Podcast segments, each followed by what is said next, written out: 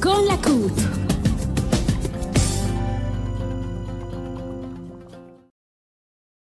Bueno, un fraternal saludo del Comité Ejecutivo de la CUT Nacional y por supuesto el Departamento de la Mujer de la CUT. Hoy un tema muy importante que vamos a abordar que es la conmemoración del Día de la Violencia contra la Mujer, de la eliminación de todo tipo de violencias contra la mujer.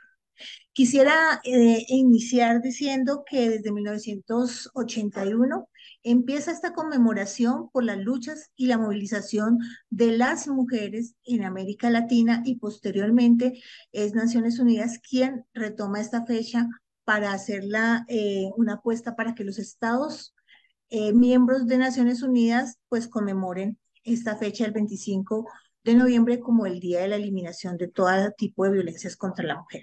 Hoy tenemos tres invitadas muy especial que han trabajado este tema de diferentes maneras y que nos van a permitir eh, trabajar y articular y, y ir avanzando, ir en ese diálogo de saberes, plantearnos cómo ven este tipo de violencia. Entonces, antes de que nosotros iniciemos, quisiéramos que cada uno de ustedes tuviera la oportunidad de presentarse en 30 segundos y nos digan, bueno, quiénes son. Entonces, le damos la palabra a Yasnadia.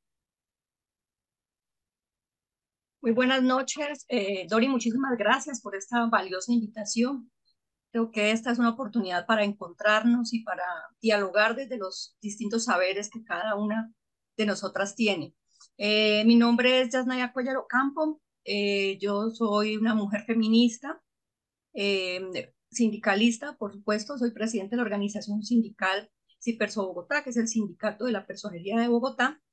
Y soy abogada, pues con algunas especializaciones, entre ellos pues el tema de derechos humanos, derecho internacional de los derechos humanos, también pues en esa área pues siempre me he estado moviendo y desde eh, también tengo una maestría, bueno, y algunos estudios en Derecho Internacional de los Derechos Humanos en diferentes países.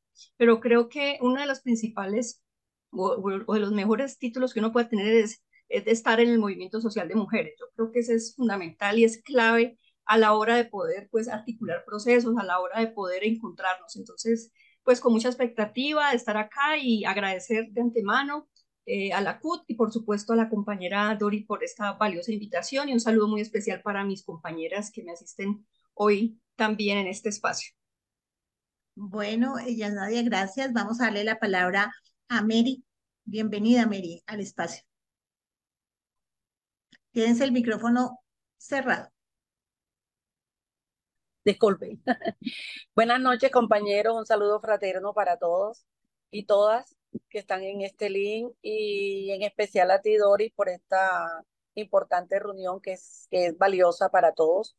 Eh, mi nombre es Merillaner Rivera Jiménez, soy empleada pública, abogada, eh, defensora de derechos humanos. Ahorita mismo ostento el cargo de comisaria de familia en el distrito de Barranquilla y sindicalista, pues hago parte del Departamento de la Mujer de la CUT orgullosamente, con la cual me siento muy agradecida porque en ella me he formado y crecido como, como persona, como mujer y como sindicalista. Gracias, Mary. Y bueno, le damos a la palabra a Edna. Edna. Abre el micrófono y la cámara. Gracias. Eh, buenas noches a todas y a todos, todas las, las personas que nos acompañan hoy.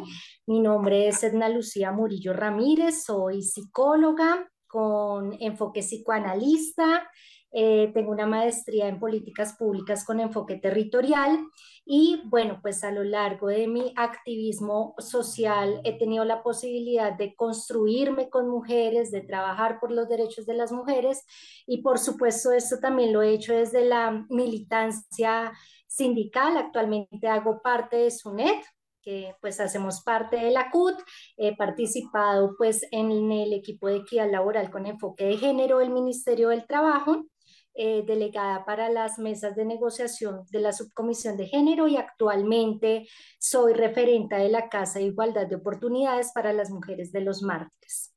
Gracias, Dori, por esta invitación. Micrófono, Dori, por favor.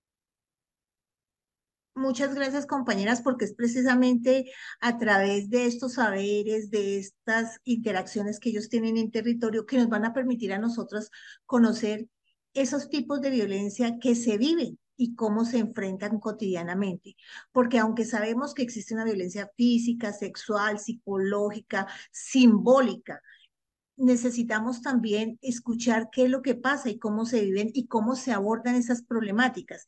Entonces, quisiéramos escuchar a nuestras compañeras frente a la siguiente pregunta. Eh, ¿Cuáles son las violencias contra las mujeres que son hoy, que ustedes hoy han podido identificar desde su quehacer eh, profesional y obviamente en el, en el ejercicio del sindicalismo?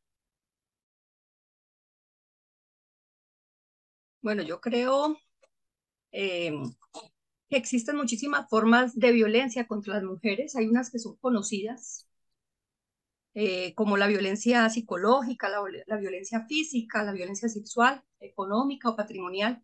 Esas son un poco violencias conocidas y por supuesto que en nuestra cotidianidad pues estamos, estamos viendo tanto en los espacios públicos como en los espacios privados. Ahora bien, hay otras violencias, digamos, que son un poco menos conocidas, como por ejemplo la violencia obstétrica, que digamos que genera pues en, espacios eh, donde pues generalmente no se conoce muy bien, la violencia institucional, que ahora último pues ya se está trabajando por fortuna, porque hay algunas sentencias que así lo plantean sobre la violencia institucional, como algunas veces a las mujeres víctimas de violencia, además de, ser víctimas de violencia en los diferentes espacios públicos y privados, también son víctimas en las instituciones eh, del Estado a través de la revictimización, a través de la denegación del acceso a la justicia, a través de las diferentes barreras que enfrentan eh, las mujeres a la hora de poder acceder a los diferentes espacios. Y, más adelante mm, se pudiera hablar un poco más de ello, pues también porque ese tema de la violencia institucional tiene que ver muchísimo con todo lo que son los imaginarios socioculturales patriarcales que, eh, pues, que circundan y que están, abundan eh, los imaginarios en los funcionarios y las funcionarias. Pero también hay otras formas eh, de violencia que son un poco más sutiles, como la violencia simbólica, que es un poco la, que, la que me gustaría eh, ahondar un poco o, al menos plantear eh, algunos elementos. En la violencia simbólica es una violencia sutil, es una violencia sutil que no, digamos que no se percibe, eh, se mueve muy a nivel de los micromachismos, que se mueve muy, muy por ahí en el ambiente, pero que no, no se nota tanto y que, y que hoy, digamos, creo que la violencia simbólica se está traduciendo muchísimo en, en, en unos efectos, en unos daños muy fuertes en la vida de las mujeres.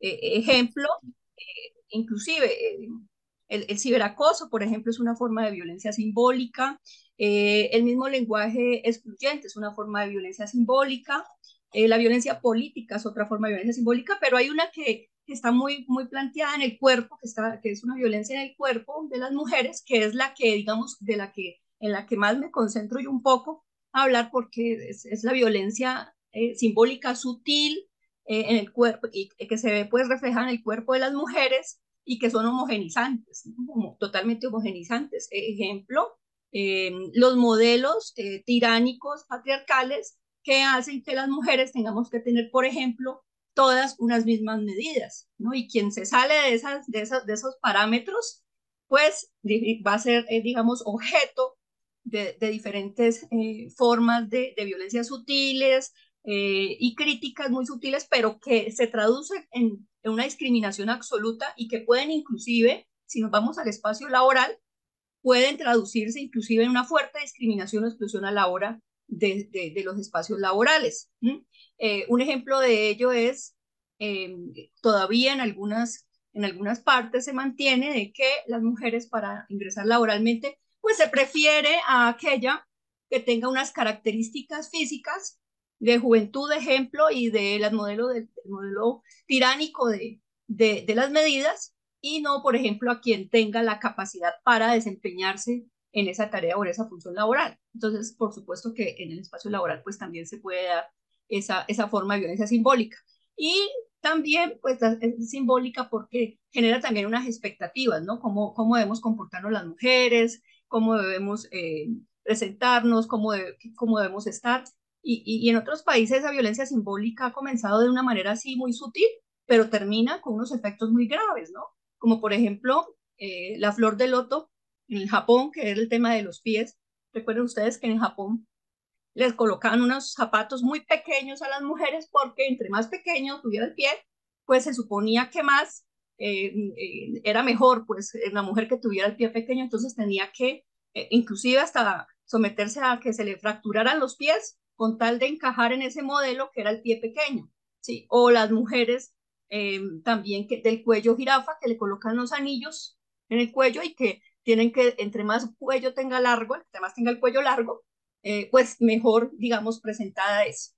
Y acá pues también tenemos otros modelos, pero son tan sutiles que terminamos eh, dominadores y dominantes aceptándolos. Entonces, e, es eso pues como para, como para plantear un poco el tema. Muchas gracias.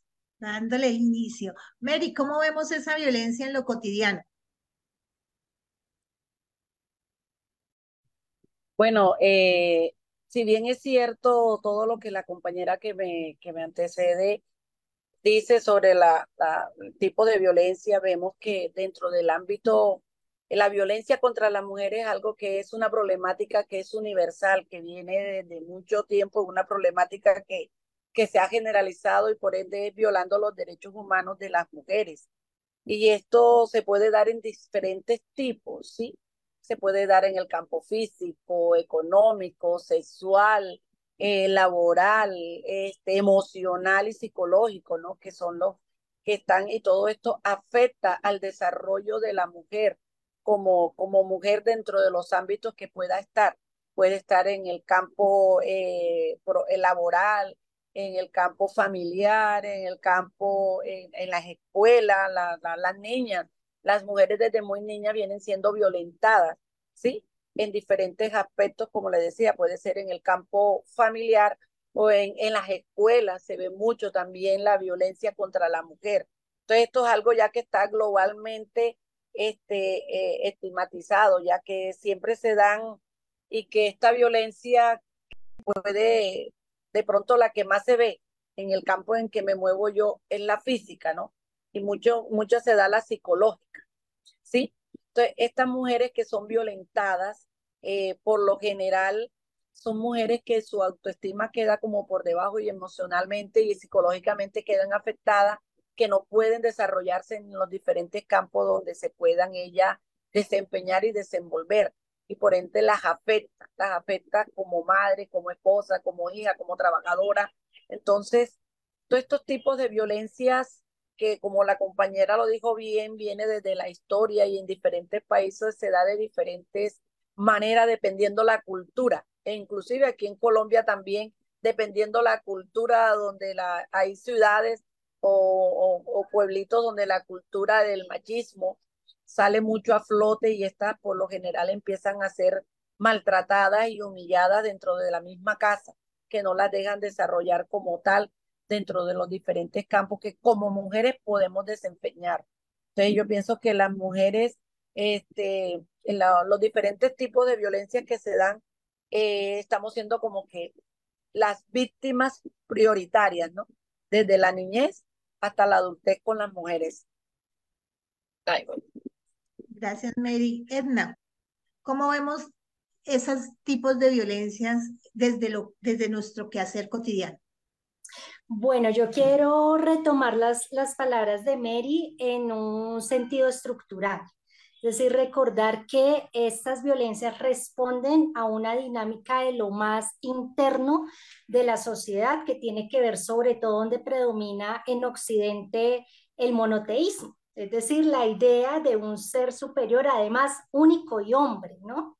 Y eso ya nos determina un lugar para las mujeres, ¿sí? que es un lugar secundario y que tuvo todo su fundamento y nido y reproducción pues en una sociedad feudal que por supuesto con el desarrollo de la humanidad hoy en el capitalismo pues digamos que nos lleva a las mujeres también una vez más a llevar la peor parte de la historia. Y esa violencia estructural, cultural, pues también hace, nos dice la, la, Corte Constitucional, que por ejemplo la violencia económica sea una violencia de Estado.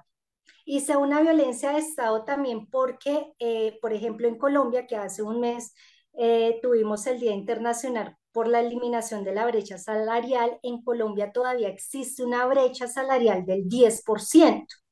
¿Cierto? Sobre todo en los sectores de investigación, sobre todo en los sectores de operarios y operarias, es donde más evidente se hace esta brecha.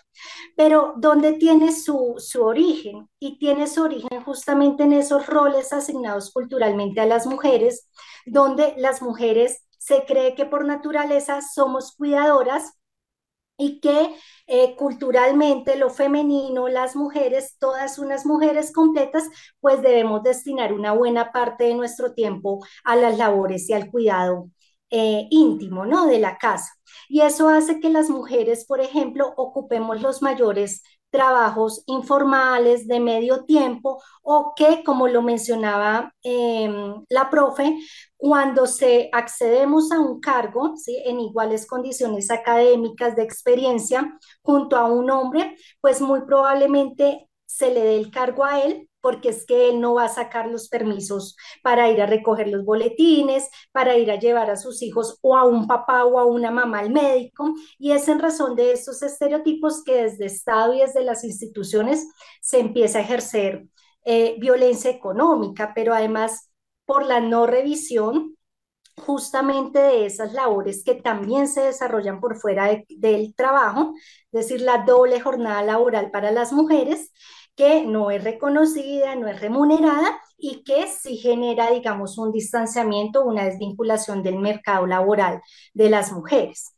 Eso por una parte. Y lo otro es que en las violencias, eh, por ejemplo, físicas, que, ya lo vamos a ver, eh, bueno, y en las violencias simbólicas también, pues bueno, también encontramos una muy directa de la cual hoy no se habla y que recientemente teníamos una discusión con el ICBF, porque decían la violencia vicaria, por ejemplo, no está enmarcada normativamente, ¿cierto? Pero que la violencia vicaria, recordemos que es el daño a terceros, ¿no? A, otra persona para generar sufrimiento a esa mujer, ¿sí? Llámese otra persona, llámese una mascota, Em, y digamos que nuestro trabajo también ahí es identificar ¿sí? Eh, estas, estas violencias que, como lo decía la profe Mary, son tan sutiles, que son tan, tan cotidianas y que nuestro trabajo es empezar a enmarcarlas eh, normativamente y hablar de, de ellas. Bueno, muchas gracias, Egna, porque nos deja abierto un tema muy importante y es que ya comenzamos a ver que esas violencias que existen también nos tocan en el mundo del trabajo. Es muy importante aclarar em, para todos nosotros que en la división sexual del trabajo no solamente pone un, un rol productivo y remunerado fundamentalmente a los hombres y un rol del cuidado a las mujeres, sino que también a lo largo de la historia ha generado realmente este, este, esta división sexual del trabajo ha generado que tengamos opresiones en nuestra forma de ver la vida y es el patriarcado como un sistema de valores que se transmite a través de la cultura y el sistema capitalista como tal. Son eh, dos sistemas que unidos construyen una serie de, de mm, lazos que hacen que se naturalice muchos tipos de violencias contra las mujeres. Entonces, compañeras, ahora ustedes desde el punto de vista como lideresas sindicales que son, nos gustaría escuchar cómo ustedes ven las violencias que existen en el mundo del trabajo y por qué es necesario hacer las denuncias y visibilizar ese tipo de violencias que, se, que existen en la cotidianidad y que muchas veces nosotros no nos percatamos de ellas. Entonces le damos la palabra a Yasnadi. Gracias, gracias, Jolie. Eh, pues yo quisiera señalar ahí que, eh, bueno, esta, esta modalidad de violencias que yo he señalado, que he indicado, pues hay un, que hay un listado, pues casi todas también se pueden generar en un espacio laboral. Pero voy a tomar un ejemplo de alguna de ellas. Por ejemplo, el tema de la violencia sexual. Y para tal fin voy a dividir un poco esa modalidad de acoso sexual, pero también esa modalidad de acoso laboral con ocasión al género, que digamos es otra forma de acoso laboral, pero además de eso, digamos, tiene un componente que es con ocasión al género. ¿sí? Y es, ello es, por ejemplo, los ejemplos que colocaba eh, mi compañera. Y eso tiene que ver, eh, por ejemplo, eh, no se contrata porque tiene que llevar, claramente es ejemplo madre cabeza de familia, y tiene que llevar los niños y las niñas a la escuela y es la que pide permiso para el boletín y es la que todo esto. Entonces ahí se puede generar un acoso laboral con ocasión al género, claramente, y sencillamente pues ahí habría una forma de violencia que además sería muy sutil, muy sutil, pero pues que en la práctica eso es muy cotidiano y es más cotidiano de lo que pudiéramos pensar, de lo que pudiéramos creer. El tema del acoso sexual también, pienso que es un tema que a pesar de que se ha avanzado, ¿sí? todavía como, como, como una, una víctima de acoso sexual lo que tiene que enfrentar no es fácil. Entonces todavía está pues muy en el tema de, del silencio, de la poca denuncia, ¿no? Eh, siempre en las conferencias eh, traigo a colación un caso que es el caso de, de, una compañera que eh, trabajaba en el distrito, en otra, en otra entidad del distrito, y que fue acosada sexualmente y todo lo que se le vino, pues, además de eso, después de la denuncia de acoso sexual, pues fue tremendo, inclusive unos falsos positivos que le hicieron, en fin. Entonces, en ese sentido, lo que hay que hacer es rodear a esta víctima de acoso sexual para poder que se genere esa denuncia y que para poder que se genere, pues no se, no se genere unos impactos eh, respecto de esta víctima, porque si no, o sea, con las barreras que se va a enfrentar va a ser bien difícil yo creo que ahí el movimiento sindical tiene una tarea fundamental y una tarea clave, ¿no? Y inclusive mirar esa prevención em, de acoso sexual, además, al interior también de las organizaciones sindicales, porque las organizaciones sindicales muchas veces tampoco se escapan de esos espacios, así como las instituciones tampoco. Entonces, también ahí hay que generar unos, unos procesos, unos procedimientos un poco más claros para poder acompañar a, esas, víctimas de, acoso sexual que se genera tanto en el espacio institucional, como lo planteé, pero también se puede generar al interior de eh, los movimientos sindicales en algunas oportunidades. Y ese tema también de la violencia con ocasión al género, genera una discriminación gigante. Entonces, para los hombres hay unas características de trato, ¿sí? Y para las mujeres, otras características de trato. Entonces, si hay que traer, ejemplo, eh, un tinto, unas empanadas, lo que sea, no, pues que los preparen las mujeres. Si hay que organizar las sillas, no, pues que lo hagan las mujeres. Que le organicen las, los espacios también para las reuniones eh, a, los hombres y todavía, fíjense que en diferentes organizaciones sindicales todavía está eh, mucho que la participación de las mujeres en los altos espacios de dirección de incidencia todavía siguen siendo mayoritariamente los hombres. Y yo creo que ahí tenemos desde el movimiento sindical también un espacio de transformación, porque de alguna manera ahí también hay una forma de, de, violencia simbólica en el tema político, de cómo se desestimula muchas veces la participación de las mujeres y todo lo que tenemos que enfrentar las mujeres cuando participamos y cuando lideramos el movimiento sindical. Entonces yo creo que ahí tenemos bastantes tareas, muchos retos para poder avanzar. Gracias. Mary, cuénteme, ¿cómo podemos identificar esas violencias en el mundo del trabajo?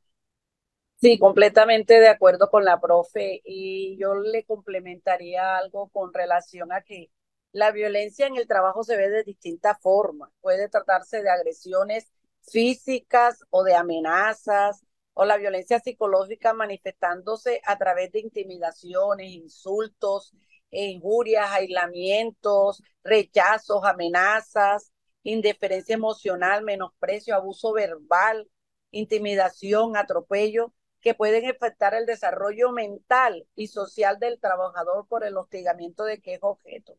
Y de esto no es ajeno el acoso, basado en por los diferentes motivos, entre ellos el de género y la raza y el de eh, orientación sexual, porque esto también se da dentro de las entidades, eh, ya sean públicas o privadas, ¿no? Que las mujeres que tengan una opción diferente sexual también son discriminadas y maltratadas y ese es un tipo de violencia, ¿no? El, el, como decía la compañera, ¿no? Por los cargos, que por ser mujer es la que lleva el tinto, es la que hace, y esa es una forma de maltratarnos a las mujeres, ¿no? Que sean las mujeres, ¿no? Las que brindan, las que reparten las picadas en una reunión, en un compartir, son las mujeres porque nos tienen tildadas que son las mujeres, somos las que somos directamente señaladas para eso. Entonces, dentro del campo laboral se ven todos los tipos de violencia, ¿sí? Y lo que, y lo que más preocupa es que son pocas, porque eso se da mucho, pero pocas son las que denuncian. No se está denunciando esto, o de pronto te lo comentan a ti en confianza, mira, he recibido esto. A nosotros como sindicato en el distrito de Barranquilla nos tocó por el acoso de un jefe y tuvimos que ir y llamar y plantearnos como sindicato que tenía que dejar el acoso laboral contra la compañera. Y pues el señor era como que le tenía fobias a las mujeres, un secretario de despacho, y nos tocó plantearlo. Entonces, muchos comentan, pero dicen, no hagas nada. Y una de las cosas por las que dicen que no se denuncie o que uno no vaya a defenderla o presentar la denuncia es por el empleo. ¿Sí? Si lo haces, me van a votar, si lo haces, yo voy a dejar de percibir esto. Entonces, simplemente para que estén pendientes y me apoyen en cualquier situación, pero no se atreven a denunciar. Entonces, nos amarran a nosotros como sindicalistas, como asesores, como apoyo, como compañeros para hacer esta denuncia. Entonces, esta parte hay que hacer, visibilizarla, visibilizarla más y estimular a los compañeros en el campo laboral que se atrevan a denunciar para acabar con este flagelo que está afectando a la, a la población trabajadora. Muy importante lo que nos dice Mary frente al accionar del mundo sindical. O sea, nosotros no podemos ser ajenos a lo que viven las mujeres trabajadoras y lo más importante es divulgar las rutas de atención. Bueno, en la frente a esa, a, esa pregunta que estamos abordando acá, ¿qué nos podrías decir?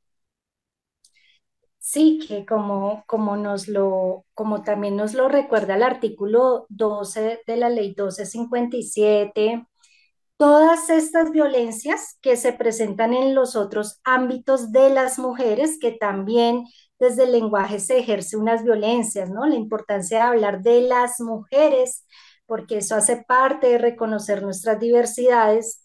Em, todas estas violencias, la física, la psicológica, la sexual, la económica, la patrimonial, todas ellas se presentan en el lugar del trabajo, claro, con unas particularidades en las formas, ¿no? Porque seguramente, pues allí no hay la, no en todos los casos, en algunos sí, la agresión directa, ¿no? El acorralamiento físico, la, la invasión del mínimo espacial para respirar o para poder hablar, pero también, por ejemplo, con el tema de las dotaciones, en esos sectores que son tradicionalmente considerados masculinos, ¿no? De la minería, de la gran industria, pues las dotaciones vemos que son eh, diseñadas, por ejemplo, para cuerpos masculinos.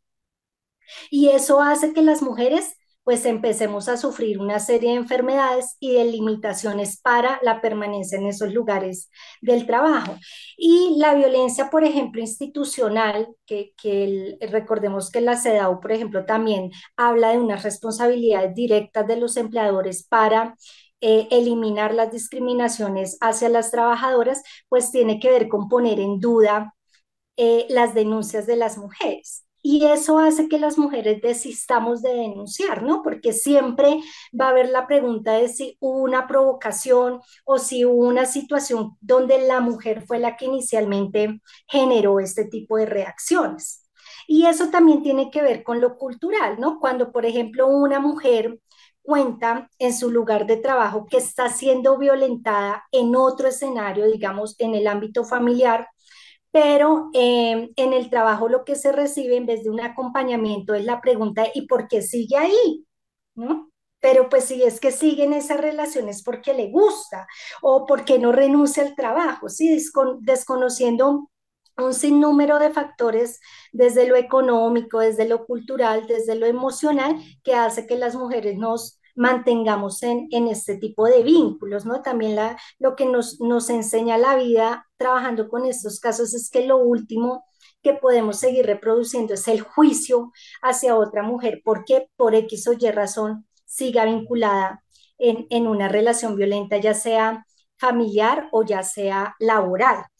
Si bien aquí no hay una evidente o directa em, violencia ginecobstétrica, que también en algunos casos hay, ¿no? Como limitar los, los permisos para los controles prenatales y demás, también se presenta una violencia maternal, que desde el 2015, por ejemplo, las organizaciones sindicales hemos solicitado, se solicitaba que en la 1010 se incluyeran, ahora esperamos que lo logremos en el convenio 190, y es la discriminación maternal, es decir, con la embarazada yo no trabajo, a mí no me pongan al lado la embarazada o a la mujer embarazada se le usurpan todas sus funciones y se le sobrecarga a otra persona también con esa usurpación de, funciones de la, embarazada. Y quiero destacar también aquí un tema, ya que mencionaban el papel de los, de los sindicatos y de las mujeres de los sindicatos, y es que las sindicalistas somos las primeras violentadas. Y somos las primeras violentadas por razones políticas, en razón del género. Es decir, a la sindicalista, a la que ya está peleando, a la que ya se está quejando, ¿sí? Pero además en nuestras voces suena mucho más reprochables que cuando es un hombre sindicalista el que lo hace, porque se nos tilda, bueno, de cansona, se tergiversa incluso un concepto clínico como es lo, histérico y demás. Em, en razón de nuestro ejercicio, de nuestro ejercicio político. Eh, y, por ejemplo, en el tema económico, no solo están estas barreras para el, acceso al derecho al trabajo y las brechas salariales, sino que también está, por ejemplo, el descuento del día del trabajo por ir al médico o por llevar un hijo al médico o un familiar al médico. Recientemente estuve en unas jornadas territoriales en un centro comercial muy, muy conocido de Bogotá y pasamos por todos los locales eh, haciendo sensibilizaciones con las trabajadoras de los locales y más o menos de 317 locales que visitamos, identificamos que más de 300 locales nos manifestaban, chuleadas las mujeres que nos manifestaban, aquí me descuentan el día del trabajo por ir al médico, aquí me descuentan el día del trabajo por llevar o por ir a recoger los boletines de mi hijo, ¿sí? Entonces les explicábamos cómo eso es ilegal, por un lado, pero también cómo se constituye en una violencia en razón del género, ¿sí? En razón de esas cargas culturales también y, bueno, esas obligatoriedades culturales que, que, consideramos sobre las mujeres y que hacen mucho más fácil esa manipulación económica. Y ni hablar de la violencia patrimonial en el caso en el que las mujeres debemos ser las que eh, proveemos los materiales de, de, trabajo, en el caso de los satélites, en el caso de eh, las vendedoras de catálogo, por ejemplo, en el caso de las manicuristas. Eh, ahí hay una violencia patrimonial directa o en los casos que por denuncias de acoso las mujeres somos desvinculadas de nuestros cargos eh, de trabajo y eso pues genera una afectación patrimonial eh, directa. Y bueno, lo sexual, digamos que la, la, la corta y ojalá ya derogada ley 1010 pues nos habla también mucho de cómo son estas manifestaciones laborales con un contenido sexual y todas las implicaciones y las evidencias psicológicas eh, que hay en mujeres con violencia psicológica y con violencia sexual en el lugar del trabajo. Muy importante que, que nos haya abordado el tema eh, en una, frente al quehacer cotidiano de nuestro mundo, de nuestros sindicalistas y cómo estamos permeadas también en el mundo sindical por la cantidad de violencia, ¿cierto? Pero como decían las panelistas ah, en este momento, hay una serie de violencias que están en lo personal, pero también que se ven en el mundo del trabajo y que hay, debe hacer una apuesta el mundo sindical por evidenciar esas violencias para realmente hacer las denuncias respectivas. Pero como los sindicatos son un sujeto colectivo de defensa de derechos, es un sujeto que reivindica la vida por encima de cualquier cosa, estamos en contra de todo tipo de violencias contra la mujer. Me gustaría saber, o bueno, su pensamiento frente a cuáles son esas acciones que el sindicalismo puede ejercer para que el Estado realmente responda ante esas violencias constantes que tienen las trabajadoras. ¿Qué podemos hacer? ¿Qué exigibilidad podemos hacer desde el mundo sindical para que nosotras realmente digamos, bueno, este es no como una política de gobierno, sino como una política de Estado? ¿Qué es lo que nosotros podemos hacer para realmente eh, decir, bueno, el sindicalismo le apuesta a la vida y está en contra de todo tipo de discriminación y le hace una apuesta reivindicativa por la defensa de la vida y en contra de la violencia de las mujeres. ¿Cuál sería ese, ese ejercicio que tendría que hacer el mundo sindical? Ya es Nadia. Bueno, yo creo que, que, tendríamos eh, un catálogo de acciones que desarrollar un catálogo de acciones que debemos desarrollar y ese catálogo de acciones van, digamos, hacia, hacia lo externo, pero también hacia lo interno, hacia lo cotidiano del de, movimiento sindical.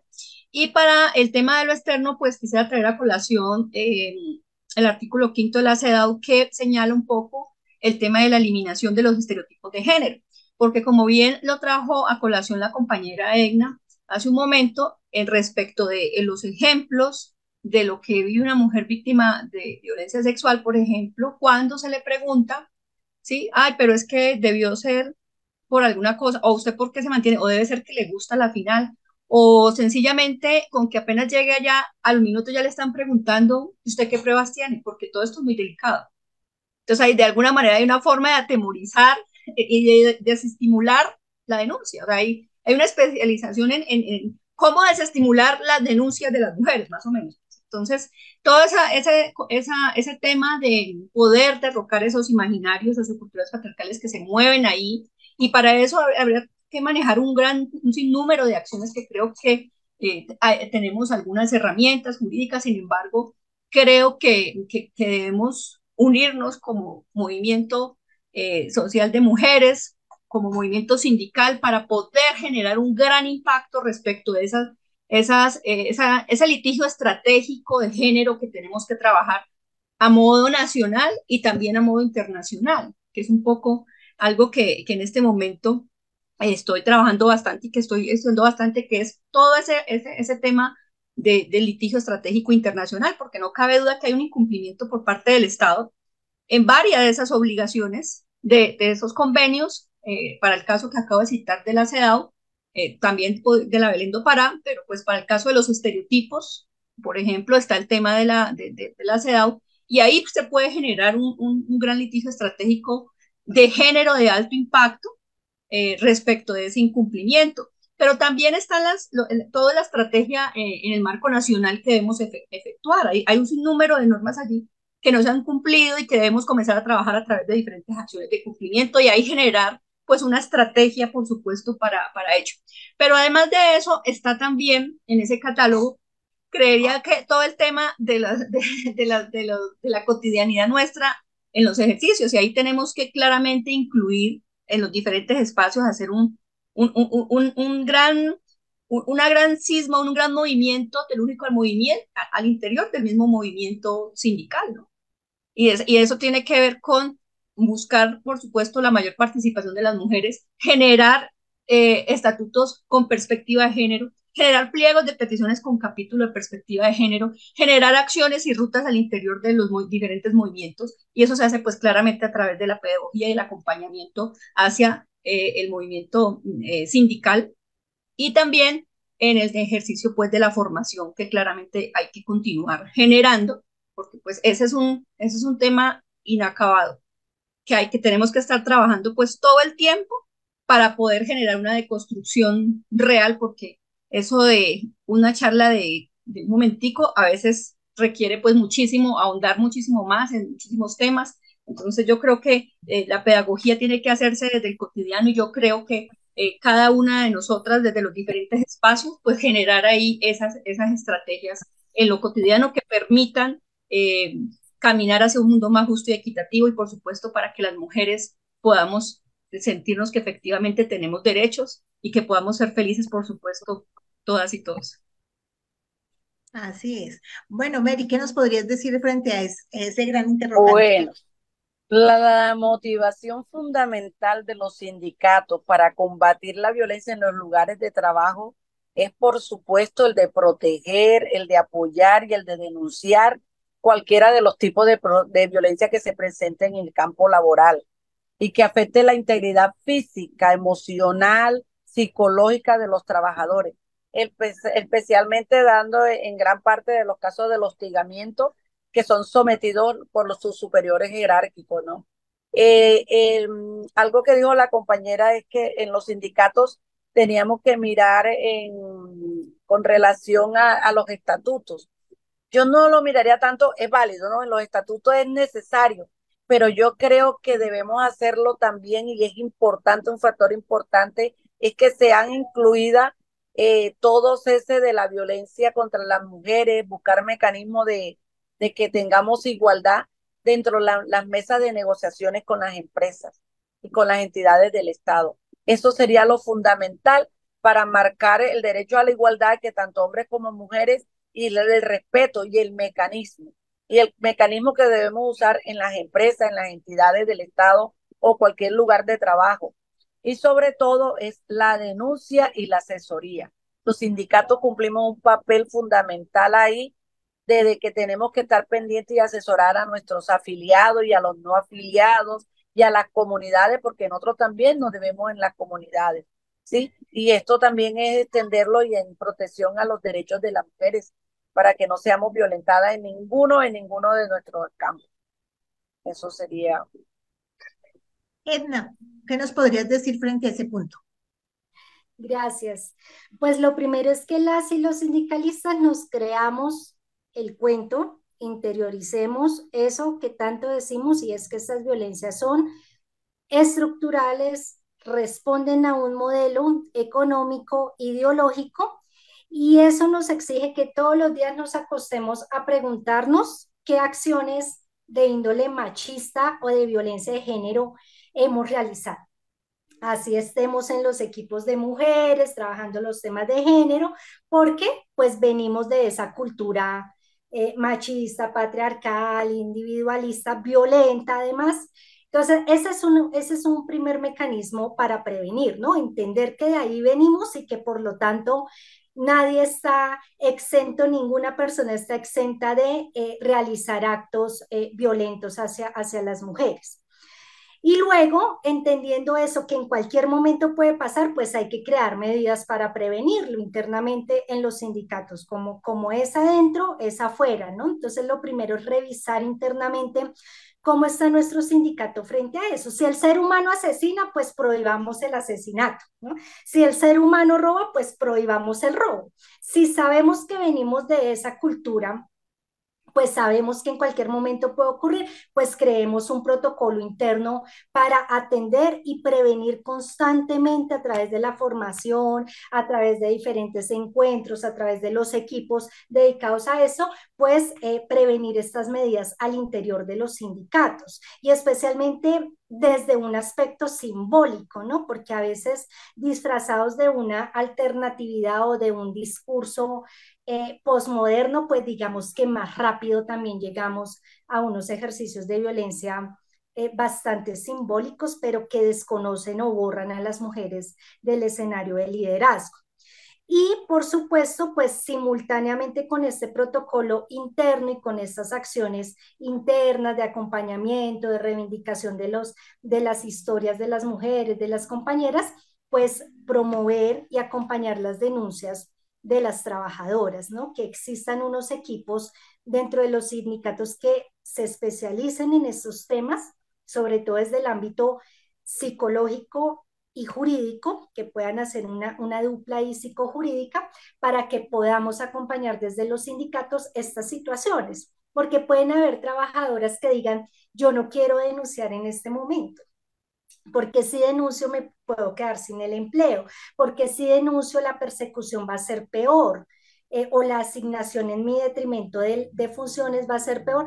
Perfecto, compañera, pero permítanos acompañarla psicosocialmente, psicológicamente, para que usted pueda sobrevivir a esta situación y muy seguramente en ese acompañamiento, pues la compañera, la trabajadora se anime a denunciar y ojalá pues se anime a, afiliarse para que esto no le siga pasando a otras mujeres, que eso también es una tarea eh, e importante frente a, frente a cómo se visibiliza la necesidad de la afiliación sindical como una medida real y directa para eliminar este tipo de situaciones, ¿no? No es de las barras haciéndonos fuerza, ¿no? Sino metiéndonos y creyéndonos la necesidad de transformar el mundo desde allí como medida inicial.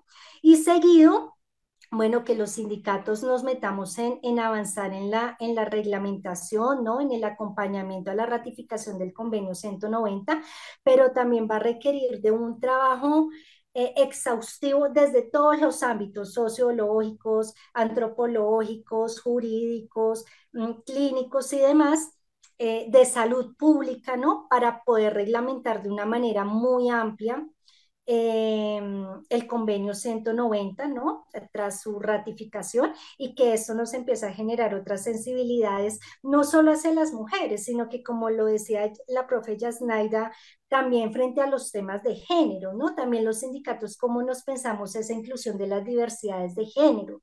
Las mujeres trans, por ejemplo que difícilmente encuentran un empleo, eh, que no sea en las peluquerías, que la misma exclusión eh, social las ha llevado pues a unas actividades eh, bien complejas que reducen su calidad de vida. y eso pues también es un tarea, una tarea de los sindicatos de cómo es de la práctica y en la práctica aprendemos a, a relacionarnos y hablar desde otro lugar y a transformar desde el lenguaje y desde las prácticas, pues ese, ese momento histórico que nos exige todos esos temas de eliminación de violencias hacia las mujeres en razón del género. Bueno, eso, eso es muy importante lo que nos acaban de decir, porque una de las cosas que tenemos nosotros que garantizar desde el mundo sindical es estar atentos a esas denuncias y eh, pasar de una política exclusivamente de gobierno a una política de Estado, que eso implica necesariamente que haya unos recursos para la ejecución de esa política, pero también que exista unas instituciones que hagan un acompañamiento para que realmente eh, se se difunda y, se proteja a la, a la, persona que ha sido víctima de conflicto y también comenzarnos a analizarnos a nosotros mismos desde el mundo sindical y cómo va eso al interior de nosotros. Pero es importante, compañeras, antes de concluir nuestro Facebook Live, que hoy en Colombia eh, las mujeres que estamos en el mundo sindical, fundamentalmente la Central Unitaria de Trabajadores, ha venido generando un comité impulsor por la ratificación del convenio 190. Me gustaría escuchar a las compañeras frente a por qué es necesario la ratificación del convenio. ¿Qué diferencia hay con una 1010 o con la 1278, por ejemplo, que son leyes que existen en Colombia, que se supone protegen y eh, controlan la violencia contra las mujeres, pero entonces, ¿qué es la diferencia que hay para que nosotras nos desprendamos de esa normatividad existente y eh, entremos a plantearnos la necesidad de la ratificación del convenio 190. ¿Quién quisiera comenzar? Dale, mientras que las compañeras cogen impulso. ¿Por qué ratificar el convenio? ¿Yo? Bueno, pues eh, eh, ya digamos que el tema, el tema anticonstitucional de la 1010, ¿no? Donde pone toda la carga probatoria sobre la persona que denuncia, donde tienen que ser unas violencias eh, reiteradas, es decir, donde, donde de entrada ya se está poniendo todas las barreras para el acceso a la justicia de la persona que denuncia. y por otro lado, pues la, la 1257, ¿no? Que es que por, por fuera de ella se quedan múltiples violencias que hoy no son reconocidas en la ley, pero que además sería la ratificación de una ley directa, ¿sí? Es decir, no sería a través de un artículo, no sería a través de un decreto, sino que sería a través de una ley directa que aborde este fenómeno en el ámbito del mundo del trabajo. Y ahí hay que hacer una distinción porque es que em, no es de, en el lugar del trabajo y concibe el ámbito de aplicación como todos esos factores socioambientales, emocionales que constituyen a una persona trabajadora. Es decir, que si vive unas violencias en el ámbito familiar, que si vive una violencia, una agresión en el espacio físico, pues eso va a repercutir en sus relaciones y en su desempeño laboral. Pero además porque reconoce a una parte, a una población importante de la fuerza trabajadora hoy en Colombia y son las personas eh, las y los trabajadores informales, ¿no? Que, que, son un gran porcentaje de la población y que la 1010, por ejemplo, no lo reconoce, que la 1257 a través del decreto 4463 o del artículo 12 del protocolo psicosocial tampoco la reconoce, pero que el convenio sí habla de estas personas, habla de las personas en el ámbito rural, eh, que a veces difícilmente tienen un contrato incluso escrito, que son contratos de trabajo verbales, pero también a las personas del ámbito eh, urbano, que contempla los desplazamientos al lugar del trabajo, por ejemplo, que contempla a las personas pasantes o a las que están aspirando a un cargo o incluso las que fueron desvinculadas de un cargo también se harían dentro del ámbito de aplicación beneficiarias em, pues de, de la ratificación de este convenio. Es decir, es un convenio que se piensa en toda la fuerza del trabajo del país, ¿sí? no solamente a las trabajadoras y los trabajadores formales, oficiales, empleados, sino a toda la fuerza del trabajo que de una u otra forma, incluso desde el desempleo, también lo menciona, pues sufre violencias directas eh, en razón del género dentro de este mundo. Entonces, digamos que el convenio, no, el convenio 190 no solo recoge y deroga lo que no, lo que, lo que definitivamente no funcionó en la práctica, sino que nos permite ampliar y nos da un margen para pensarnos mucho más allá eh, de lo que nos ha venido ciñendo como, como estas leyes un poco tímidas, ¿no? Frente a, frente a la denuncia y frente a la protección en materia de derechos humanos para las mujeres en el, en el mundo del trabajo. Entonces, de ahí la importancia de pensarnos, de soñarnos de la manera más amplia, eh, más, más revolucionada, de, de, mayor evolución en materia de derechos eh, humanos para las mujeres pues este, este convenio desde la, desde la ratificación y por supuesto ahí estaremos eh, en primera fila en la reglamentación y bueno, en todo lo que, lo que esto requiere, incluidas las movilizaciones, ¿no? En, en, su defensa, porque seguramente no, no es un tema fácil desde el Poder Legislativo también ratificar el, el convenio. Bueno, Dori, Dori. Señora. Ah, ya. Dale, dale, No, no. que- de pronto me pareció muy concreto lo que dijo la compañera y es que me la coayudo totalmente. Es que este Colombia es un país de leyes, totalmente de leyes, aquí hay leyes para todo, pero siempre excluyen uno que otra, otra, otras situaciones, ¿verdad? Y con este convenio lo que se pide, lo que se, eh, se incluye lo que estaba por fuera, ¿sí? Los derechos que teníamos por fuera que no lo, co no lo cobijaba la 1010 ni la 1257 y muchas otras leyes que, que, que, que están rigiendo ahorita, ¿verdad?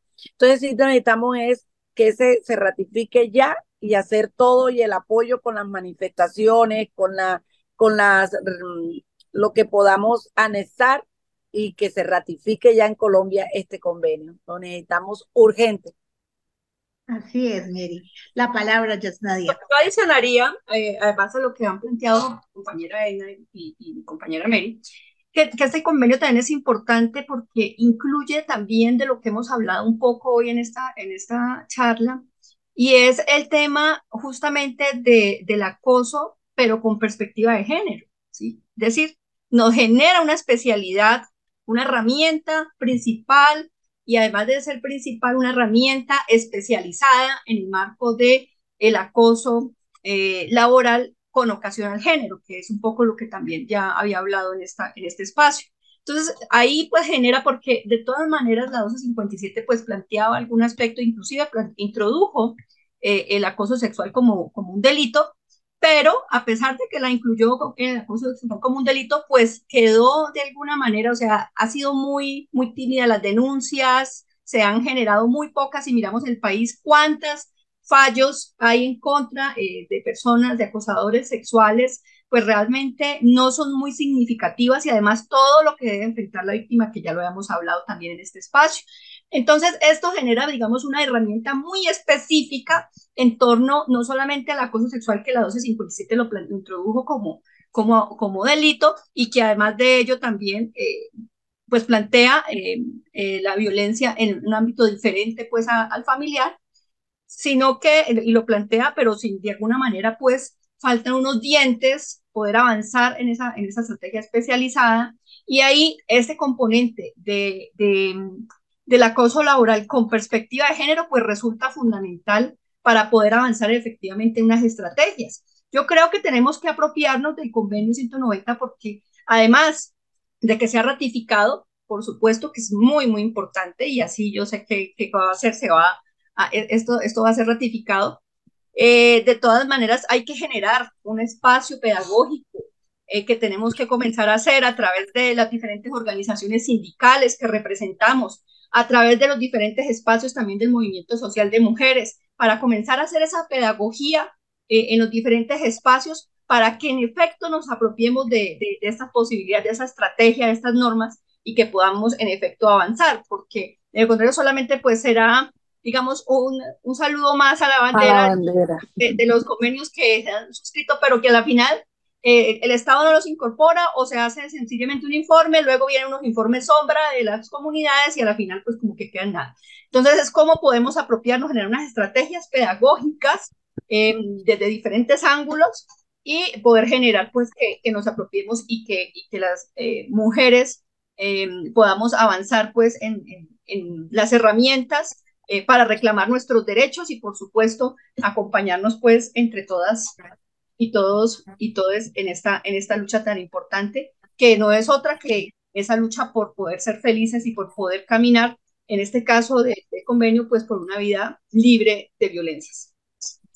Bueno, compañeras, agradecerle a cada una de ustedes por el espacio y el tiempo que nos permitieron aquí eh, hablar sobre estos temas que en ocasiones no tenemos el espacio para dialogar y que son muy importantes y que realmente nos llevan a plantearnos eh, que la eliminación de todo tipo de violencia contra la mujer es fundamental pero que también nos toca en el mundo sindical. Igual eh, consideramos desde la Central Unitaria de Trabajadores y el Departamento de la Mujer la necesidad de la ratificación del convenio 190 porque da herramientas que le permite a las mujeres y hombres víctimas, pero fundamentalmente las mujeres víctimas de violencia, tener una apuesta allí para que realmente se integre todos estos tipos de violencias como un elemento fundamental para tener en cuenta en esas acciones que tenemos nosotras las mujeres. Agradecer a cada una de las compañeras que nos escuchan y decirles que, por supuesto, la Central Unitaria de Trabajadores siempre estará ahí dispuesta a avanzar con cada uno de los sindicatos por la ratificación del convenio y porque creemos que es necesario que los espacios laborales sean libres de violencia. Muchas gracias y feliz tarde para todas y noches. Hasta pronto, gracias. Gracias. Listo, compañeras, muchísimas gracias. A fondo con la CUT.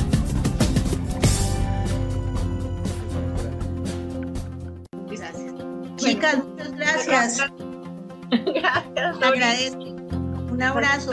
Un abrazo para todos. A fondo No, porque con la toca hacer CUT. muchos trabajitos, ¿vieron? Sí.